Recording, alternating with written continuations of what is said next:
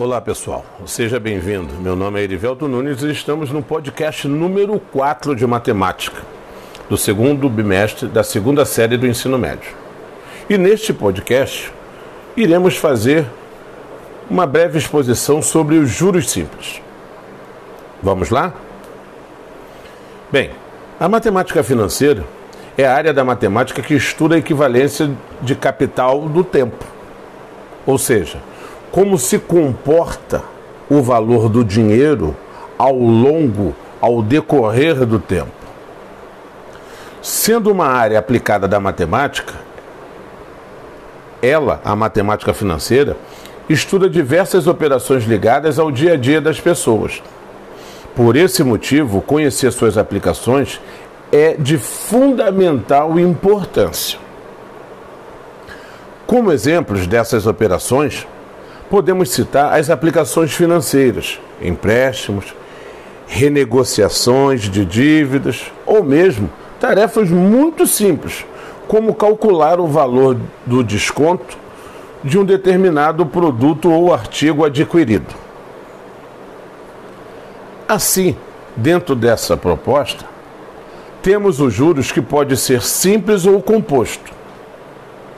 Os juros simples e compostos são cálculos efetuados com o objetivo de se fazer a correção dos valores envolvidos nas transações financeiras. Isto é, fazer a correção que deve ser realizada ao emprestar ou ao aplicar uma determinada quantia durante um determinado período de tempo. O valor pago ou resgatado dependerá prioritariamente da taxa cobrada pela operação e do período que o dinheiro ficará emprestado ou aplicado. Quanto maior a taxa e o tempo de aplicação, maior será este valor. Mas é importante saber que há diferença entre essas duas modalidades de juros.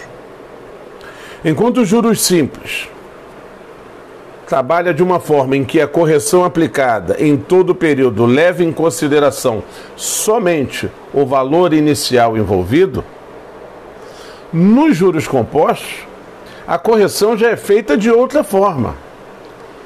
Ela é feita em cima dos valores corrigidos. Por isso, os juros compostos também são conhecidos como juros sobre juros.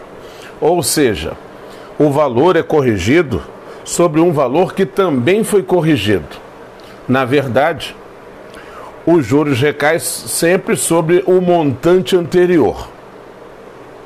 Sendo assim, para períodos maiores de aplicação, ou empréstimos, a correção por juros compostos fará com que o valor final a ser recebido ou pago seja bem maior do que o valor inicialmente aplicado ou emprestado. A bem da verdade, o juros simples ele só existe para efeito didático, pois no mundo corporativo utiliza-se os juros compostos. Quando eu faço essa afirmação de que o juros simples ele existe apenas para efeitos didáticos, na verdade, o que eu quero dizer é que não existe no mundo corporativo nenhuma aplicação ou investimento financeiro que seja aplicado a juros simples.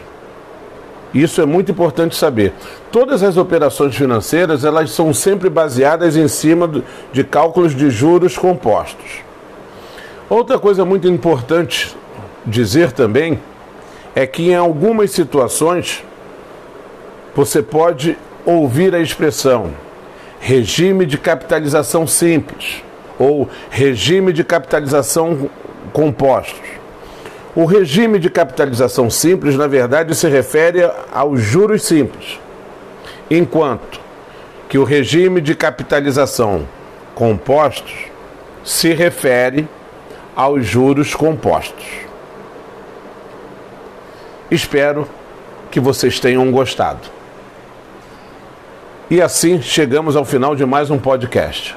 Um forte abraço e até o nosso próximo encontro.